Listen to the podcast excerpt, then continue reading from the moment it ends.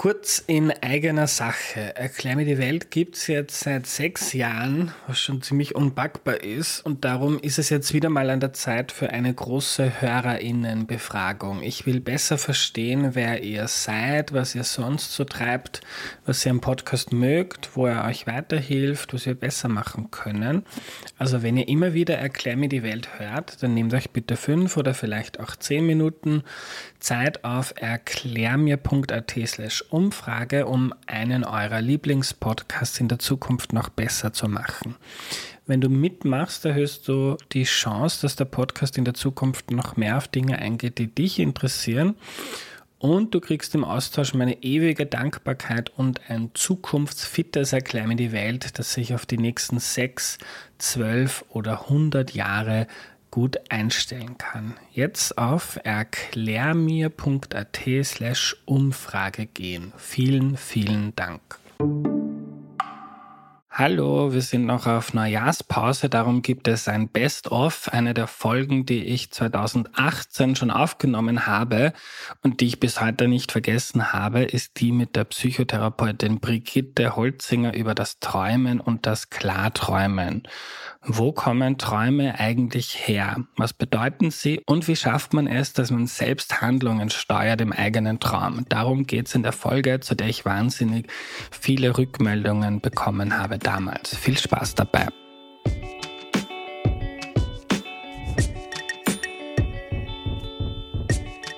Hallo, ich bin der Andreas und das ist Erklär mir die Welt, der Podcast, mit dem du die Welt jede Woche ein bisschen besser verstehen sollst. Die heutige Folge wird ein Traum, denn wir reden über das Träumen. Haha. Äh, jeder hat schon mal etwas Trauriges, Lustiges oder Schönes geträumt. Ob uns das irgendetwas sagen kann, das wollen wir heute herausfinden. Dabei hilft uns Brigitte Holzinger. Hallo Brigitte. Ja, hallo. Bevor wir loslegen, kannst du dich noch bitte vorstellen? Ja, also ich heiße Brigitte Holzinger und äh, bin Wissenschaftlerin, Psychologin, Psychotherapeutin für integrative Gestalttherapie.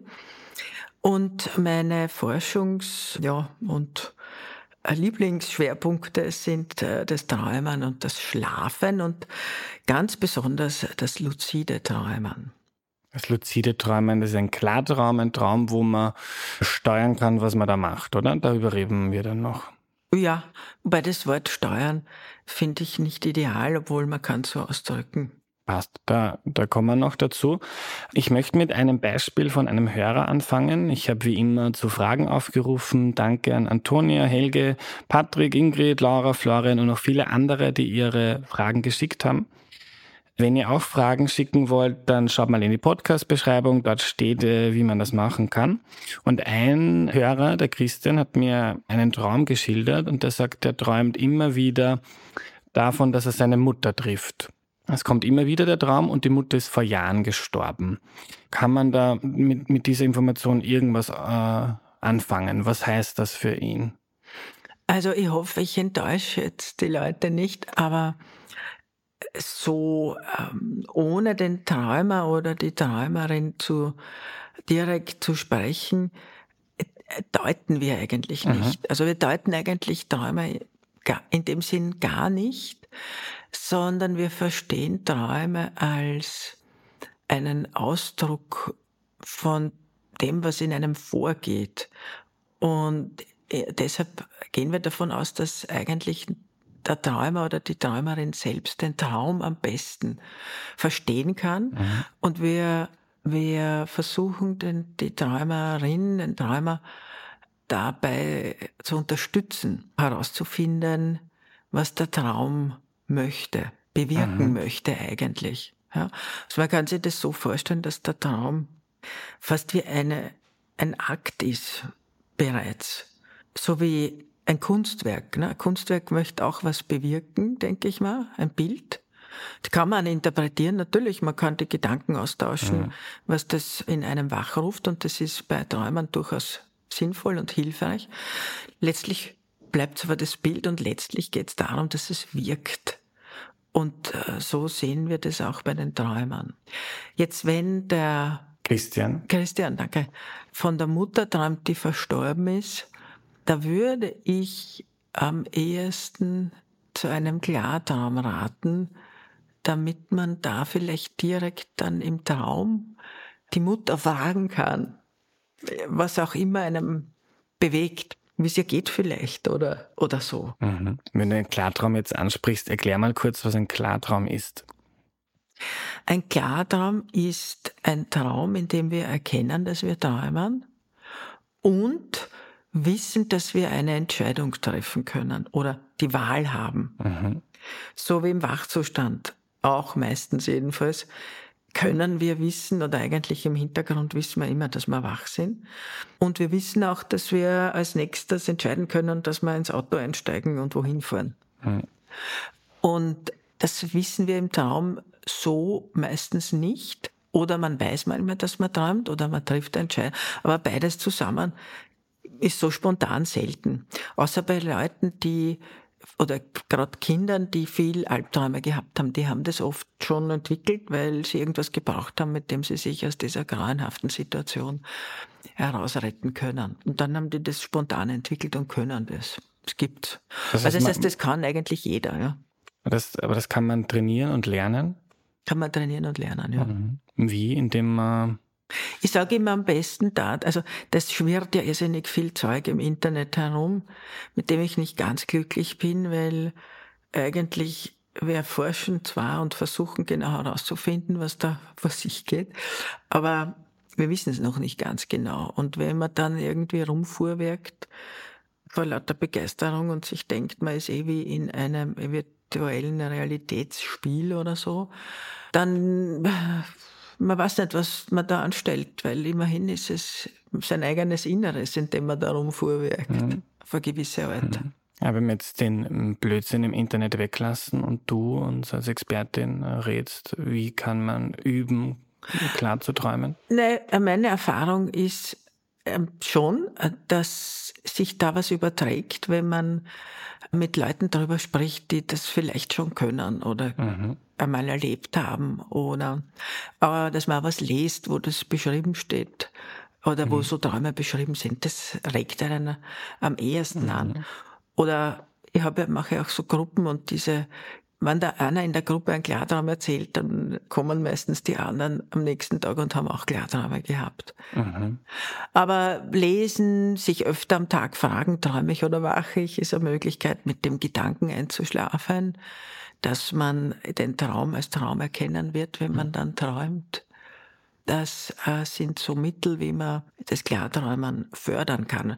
Genauso wie den Schlaf kann man das fördern, aber man kann es nicht machen. Mhm kann nicht auf einen Knopf drücken und sagen, ich mache das jetzt.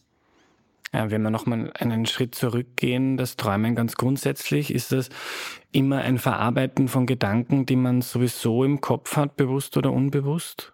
Ich würde eher sagen, oder ich habe früher immer vereinfacht gesagt, Träume sind Gefühle und Gedanken in bewegten Bildern dargestellt. Und ich gehe schon davon aus, dass es ein Verarbeitungsprozess ist, von dem zumindest angeregt, was man tagsüber wahrgenommen, erlebt, empfunden hat, um uns für den kommenden Tag auszurüsten, vorzubereiten. Also man könnte sagen, Träumen ist Lernen. Mhm. Träumen ist seelisches Lernen. Wenn du sagst, du gehst davon aus, äh, du hast Bücher dazu geschrieben, du kennst die Forschung, heißt das, dass sich die Wissenschaft nicht einig ist oder das noch nicht äh, abschließend weiß, was Träume eigentlich sind? Das heißt, dass es noch keine gemeinsame Meinung gibt zurzeit die alle Wissenschaftler gleichermaßen vertreten. Aber das ist wahrscheinlich in fast keinem Feld, denn wir haben eben die naturwissenschaftliche Sicht, dann haben wir die humanistische Sicht, dann haben wir die esoterische Sicht. Das ist beim Träumen natürlich auch so. Mhm. Es gibt zum Beispiel schon also unter Klimaforschern einen relativ starken Konsens, dass der Mensch einen Beitrag zum Klimawandel leistet, auch wenn sich nicht alle hundertprozentig einig sind. Aber außer, außer als Trump-Wähler, dann sagt er, den Klimawandel gibt's nicht. genau, aber so einen nahezu Konsens gibt's in der Traumforschung nicht, das weiß man nicht so genau. Den nahezu Konsens gibt's jedenfalls in dem Sinn, dass man davon ausgeht, dass die Träume durch Tagesreste gespeist sind. Mhm. Da kann man jetzt sagen, äh, wenn es eher naturwissenschaftlich angehen möchte, das ist eine Art Kontinuum zwischen Wach und Traum erleben. Mhm. Oder man kann sagen, gestalttheoretisch, das ist ja meine psychotherapeutische Richtung, gesehen, verarbeiten wir tagsüber wahrgenommenes im Traum in unseren bereits existierenden Gestalten und erweitern und ergänzen die und formen neue. Und man kann das äh, psychoanalytisch sehen und sagen, ja, der Tagesarrest regt zwar was an, aber das Unbewusste ist viel weiter und berührt dann auch ähm, Erinnerungen, die vielleicht verdrängt worden sind mhm. aus der Kindheit oder von früher oder aus, sogar aus zurückgelegenen Generationen. Und man kann so weit gehen, dass man sagt, der Traum ist eine andere Form der Kommunikation, äh, von der wir noch nicht genau wissen, wie das funktionieren mag. Aber wir befinden uns im kollektiven Unbewussten. Das wäre dann die Jungsche Sichtweise, verkürzt gesagt. Mhm. Träumen wir jede Nacht?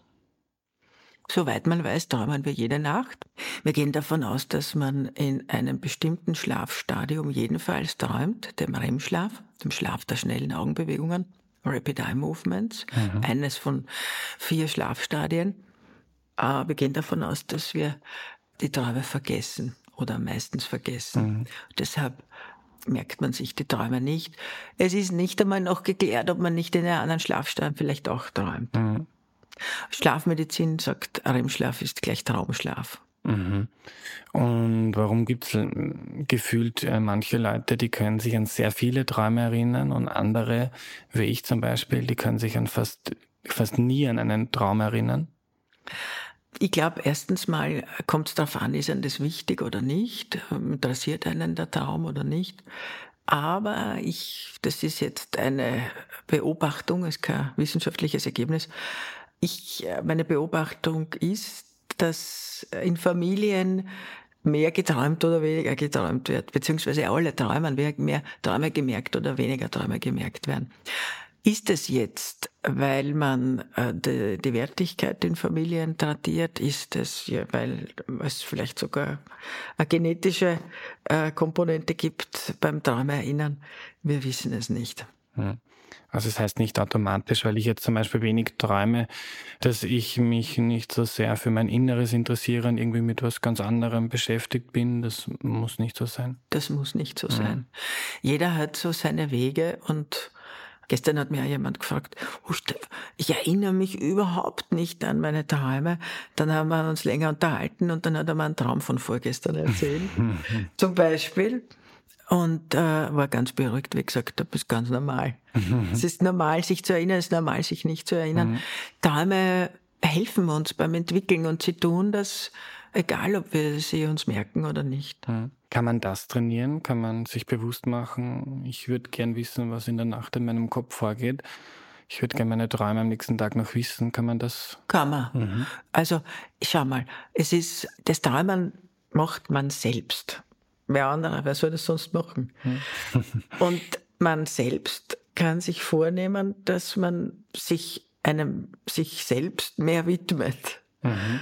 Und dass man mit sich selbst kommuniziert, indem, kommunizieren möchte, indem man Träume sich mehr merkt. Und das macht man, indem man erstens mal sich darauf einstellt, das zu wollen dann vielleicht ein Traumtagebuch sich zum Bett legt, damit man die Träume gleich aufschreiben kann in der Früh, mhm. weil dieses Aufschreiben die Traumerinnerung wirklich fördert. Also vielleicht gelingt es nicht in der ersten Nacht, aber in der zweiten oder dritten, wenn man irgendwas aufgeschrieben hat. Weil was soll, was soll man aufschreiben, wenn man sich keinen Traum gemerkt hat? Ne? Aber man mhm. könnte aufschreiben, äh, ich habe gut geschlafen und die Farbe blau in Erinnerung. Mhm. Das reicht schon mal fürs Erste. Und da kommt dann mehr. Da kommt dann mehr. Wichtig ist es, finde ich, auch noch, und das vergisst man leider oft dazu zu sagen, dass man äh, einfach lange genug schlafen sollte, damit man ordentlich träumen kann und damit man sich die Träume auch gut merken kann. Mhm. Und wie, wie relevant ist das? Ist das eine Spielerei? Mich würde gerne interessieren, was ich träume. Oder kann man sich damit wirklich besser kennenlernen oder vielleicht sogar Probleme finden, über die man sich gar nicht bewusst war? Ich würde sagen, das kommt darauf an, was einem wichtig ist und wohin man sich selbst ausgerichtet hat. Also ja, wenn man mehr über sich wissen möchte, ist das äußerst hilfreich. Und es gibt also aus dem anthroposophischen Bereich von Rudolf Steiner Aussagen wie ähm, sich Träume zu merken und sie aufzuschreiben, entwickelt das innere höhere Selbst. Mhm. Was soll das heißen, das höhere Selbst? Ja, also den hoch und niedrig und so, sowas mag ich auch nicht so, aber es entwickelt jedenfalls etwas. Vielleicht eine, eine Form von, von Sensibilität. Mhm. Es von Bild verstehen, weil es sind ja viele Bilder, die man träumt. Und wir wissen, jetzt, wenn es um psychische Erkrankungen geht, dass das Führen eines Traumtagebuchs alleine schon einen therapeutischen Effekt haben kann und mhm. sehr oft hat. Mhm. Spannend, ich glaube, da fange ich gleich morgen an. Du bist ja, du arbeitest ja als Psychotherapeutin. Hast du in der Arbeit mit deinen äh, Klienten und Klientinnen äh, mit Hilfe von Träumen schon Probleme gelöst oder Menschen weitergeholfen? Das hoffe ich doch. Also äh, ich glaube, das Wichtigste hier ist zu sagen, dass man ja durch das luzide Träumen Albträume bewältigen kann. Mhm. Und das haben wir, glaube ich, kann ich sagen, als Erste wirklich wissenschaftlich bewiesen. Mhm. Und also das einmal alleine ist das Wichtigste wahrscheinlich, weil wenn Menschen unter Albträumen leiden und wie wir die Studien gemacht haben, hat es das noch gar nicht gegeben, aber heute wird eine Störung so definiert, nämlich die Albtraumstörung, eigentlich rückwirkend äh, hätten alle, die da mitgemacht haben, eine Albtraumstörung gehabt. Die geht nämlich so, dass man mindestens einmal pro Woche einen Albtraum erlebt und so einschneidend erlebt, dass man Angst hat oder vermeidet zu schlafen, Angst vom Schlafen hat mhm. oder vermeidet zu schlafen, weil man diese grauenhaften Dinge nicht immer wieder erleben möchte. Und die Leute, die bei, meiner, bei unserer Studie teilgenommen haben, die haben zwei bis dreimal pro Woche diese Albträume gehabt. Und alleine dass man den Leuten gesagt hat, da gibt's was, da wird man bewusst im Traum und mit dem Bewussten kann man sich sofort helfen, hat dazu geführt, dass die Träume, die Leute wieder schlafen haben können. Mhm. Die Träume sich dann auch verändert haben natürlich. Aber da habe ich den Leuten auch die Wahl gelassen, wie sie die Träume verändern wollen. Mhm. Und deinen Klientinnen ist es dann gelungen, sich das anzutrainieren und klar zu träumen und da wirklich ihre Träume zu steuern? Also ja, also nicht allen, aber einem Großteil von den mhm. Leuten. Und wie gesagt, das Steuern einzugreifen, nennen wir es eingreifen. Zu verändern, sagen mhm. wir so. Oder bewusst etwas zu machen oder zu entscheiden in dieser Situation, in der sie sich dann wiedergefunden haben. Mhm. Ist ein Albtraum was ganz Normales oder ist das immer ein Warnzeichen? Zum Beispiel, ich könnte erzählen, äh, wenn ich an meine Kindheit denke, ich habe immer wieder dieselben Albträume gehabt. Ist immer um meine Eltern gegangen. Ein Traum mit meiner Mutter war, äh, ich habe beim Fenster rausgeschaut, ein riesiger Mann hat sie über die Schulter äh, gepackt und ist mit ihr abmarschiert. Den habe ich immer wieder geträumt. Zweiter Traum mit meinem Vater. Der war noch schlimmer. Ich bin mit dem Fahrrad am Friedhof herumgefahren und da war das Grab meines Vaters. Mein Vater ist nicht tot, der lebt, Gott sei Dank, bis heute immer wieder diese beiden Träume. Ich, bin, ich kann mich erinnern, ich bin aufgewacht und habe nicht gewusst, ob mein Vater jetzt am Leben ist oder nicht. Deutet das auf was ganz Problematisches hin oder, oder kann das eine Verarbeitung sein von irgendeinem Konflikt, der gar nicht so schlimm ist? Also erstmal ist ganz wichtig zu sagen, dass Kinder viel häufiger Albträume haben als Erwachsene. Manchmal wird scherzhaft dazu gesagt, weil das so ab dem sechsten, siebten Lebensjahr losgeht. Die Albträume oder das Träumen? Nein, die Albträume. Mhm. Das Träumen, da haben wir auch eine Studie gemacht früher. Es gibt so die Idee, dass Kinder überhaupt in einer Art Traumwelt leben und so richtig die Unterscheidung erst so ab dem zweiten, dritten Lebensjahr lernen anfangen. Aber sie träumen schon mit zwei Jahren zum Beispiel? So, also beim REM-Schlaf gibt es auf jeden Fall schon mit den zwei Jahren, aber man weiß ja nicht genau, wie die Traumwelt ist, aber wir haben eben äh, die Kinder gefragt oder beziehungsweise Studentin von mir, die auch im Kindergarten gearbeitet hat, was war jetzt, sie soll eine Geschichte erzählen und dann die Kinder was, was aufschreiben, ja, also auf, nicht schreiben, Entschuldige, äh, malen, zeichnen. Mhm. Und was war das jetzt? War das ein Fernsehen oder Geschichte oder Traum? Und die können das erst so richtig mit fünf, sechs mhm. Definieren oder auch zuordnen. Und dann ab sechs, sieben und da sage ich immer, vielleicht hängt das mit unserem Schulsystem zusammen, haben die Kinder dann also, also viel mehr Albträume wie Erwachsene. Aber das, was sicherlich ist, dass ein Kind halt wahnsinnig viel lernt, ununterbrochen lernt vermutlich. Und also verschiedene, also auch wirklich existenzielle Dinge lernt natürlich. Und das ist ja das, glaube ich, was wir in Träumen tun. Wir lernen Existenzielles. Mhm. Und da gibt's da natürlich verschiedenste Entwicklungsschritte. Und das ist oft schwierig oder da gibt's oft schwierige Phasen und so denke ich mal, könnte sich das in Albträumen halt dann widerspiegeln. Ja. So, wer bin ich? Wer ist meine Mutter? Wer ist mein Vater? Also das, in, so, in so eine Richtung würde ich einmal denken, wenn ich den Traum höre, den mhm. du erzählt hast beim Kind. Wichtig finde ich, dass die Kinder die Träume, dass man die Kinder ernst nimmt mit ihren Träumen und den Albträumen. Jetzt nicht im Sinn von, dass man deutet, sondern im Sinn von, ah so, und wie war das genau? Mhm. Und erzähl mir das doch noch einmal und sowas, ja. Also äh, die, die Kinder lieben das und das ist auch wunderbar. Also, man könnte sagen, es ist ein bisschen kindhaftes Sein, wenn man, wenn man Träume aufschreibt oder wenn man sich mit Träumen beschäftigt. Was meistens sehr gesund ist, ja, weil wir eh alle viel zu erwachsen sein müssen den ganzen Tag. Das heißt, so ein Albtraum, wie ich den, als ich weiß nicht mehr, sieben, acht, neunjährige gehabt habe, das kann auch einfach gewesen sein, dass ich was Neues gelernt habe, zum Beispiel, dass äh, meine Eltern nicht unsterblich sind und dass ich das einfach im Traum verarbeite. Das muss jetzt kein Hinweis sein, um, um Himmels Willen, mein Kind träumt jede Woche was Schreckliches äh, auf zum Psychotherapeuten. Genau. Also ich meine, wenn es immer dasselbe ist und es ist wirklich äh, sehr erschreckend und man kann es gar nicht zuordnen und es geht über mehrere Wochen oder Monate, ja, weil man kann natürlich nicht ausschließen, dass, kind, dass dem Kind wirklich was passiert ist. Mhm. Ja. Wenn, aber vielleicht auch darauf achten, was sonst noch, wie es dem Kind sonst noch geht und so. Ja. Nur wegen einer Albtraum würde ich nicht zum Psychotherapeuten laufen. Das ist eine, äh, das, man muss auch Sachen verarbeiten können, mhm. auch alleine. Man muss es auch lernen, alleine zu verarbeiten. Aber ich meine, es kann natürlich was sein, was wirklich grauenhaftes passiert ist. Nur so wie du es jetzt schilderst, wie ich dich jetzt hier erlebe, hätte ich gesagt, es ist ein Entwicklungsschritt. Mhm. Und so wie du sagst, äh, vielleicht, dass man damit fertig wird auch oder lernen muss, damit fertig zu werden, dass eben das Leben endlich ist, als Kind auch, oder das Verstehen zu lernen, das ist durchaus möglich. Mhm durchaus ein mögliches Thema.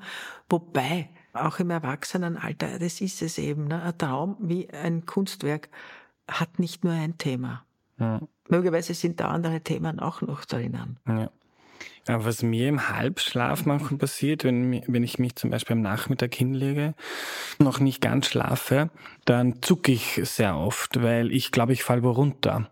Also das ist schon ein halber Traum oder schon ein Anfang vom Schlaf, schon ein Traum und ich glaube, ich falle runter und habe aber irgendwie noch die Kontrolle über meinen Körper und reagiere im echten Leben, in der wachen Welt auf etwas, das eigentlich nur im Traum passiert. Ist das? Schönes Beispiel. Das ist gar was ganz Normales, heißt Myoklonus und äh, wie du Myoklonus. sagst, Myoklonus, mhm. wenn man es medizinisch benennen möchte, es ist wirklich ein Muskelzucken. Mhm. Vermutlich einfach eine Entladung, die eben bei der Entspannung, Muskelentladung oder so, ja, äh, bei der Entspannung vorkommt. Manchmal mehr, manchmal weniger. Und äh, das Beispiel ist deshalb so toll, weil, wie du richtig sagst, viele Leute, und du sagst das selber auch, ähm, träumen dabei, wo runterzufallen. Und das macht das sehr deutlich, dass der Traum vermutlich auch, soll ich sagen, die Sprache des Körpers ist. Was im Körper gerade vorgeht, sehen wir im Bild im Traum oder erleben wir im Bild im Traum. Das ist nur so ein tolles Beispiel. Äh, wenn wir davonlaufen, also man, wird verfolgt, man möchte davonlaufen, plötzlich werden die Beine schwer. Auch das könnte man sagen, der, der träumende Mensch und Körper des Menschen weiß, dass er sich nicht bewegen kann, weil er ist im REM-Schlaf. Wir haben es noch nicht gesagt, aber im REM-Schlaf ist eben die Muskulatur, die, die willkürliche Muskulatur äh, total entspannt. Also gibt's kein Bewegen, gibt's kein Laufen. Und das weiß der Körper ja. Ne? Und es könnte man sagen, das ist die Sprache des Körpers. Mhm. Der Helge hat auf Twitter noch gefragt, äh, ob's, äh, ob manche, ne-, manche Menschen nehmen ja psych, psychedelische Drogen, in, um, um sowas ähnliches wie einen, einen Traum zu kreieren. Also die gehen dann auf irgendwo in den Dschungel zu einem Schamanen, nehmen was ein. Bekannter von mir hat das gemacht und der hat gesagt, er hat sich dann von seiner Mutter verabschiedet. Ist das ist das verwandt mit dem Träumen? Kann man das irgendwie künstlich durch äh, Drogen herstellen? Wahrscheinlich ist das verwandt mit dem Träumen und es hat in den 60er Jahren auch eine Weile sowas wie eine LSD-Therapie gegeben, wo es eigentlich ganz gute, also wo, wo, wo viele Leute sehr gute innere Erfahrungen oder auch Bewältigungen erleben haben können von mhm. Themen zum Beispiel sich von der Mutter verabschieden, ja. wenn, weiß ich nicht, die Mutter gestorben ist und man hat das nie machen können oder so, ja, fantasiere ich jetzt. Ja. Das ist nur ganz, ganz, ganz wichtig, dass das gut begleitet wird. Also selbst, ich rate ganz dringend von Selbstexperimenten ab. Erstens mal sind, ich weiß nicht, ja, diese Stoffe oft verschnitten und echt gefährlich. Und je nach Veranlagung kann das das eine oder andere lostreten, was man nicht möchte. Und insofern würde ich sagen, es ist aber durchaus für manche Leute schon eine wertvolle Erfahrung gewesen. Ist das in Österreich legal? Kann man das machen? Ich glaube nicht. Also ich habe mich damit jetzt in den letzten Jahrzehnten nicht mehr beschäftigt, daher weiß ich es nicht. Ich weiß es, dass es in der Schweiz gemacht worden ist. Ich weiß auch, an der Uni Heidelberg hat es Experimente gegeben. Wenn das in einem Forschungsprojekt verpackt ist, würde das legal sein, wenn die Ethik, es durch die Ethikkommission durchgegangen ist und sicherlich ein Psychiater begleitet. Aber ich weiß nicht, ob die Ethikkommission das durch, durchwinken würde. Danke, Brigitte. Sehr gerne.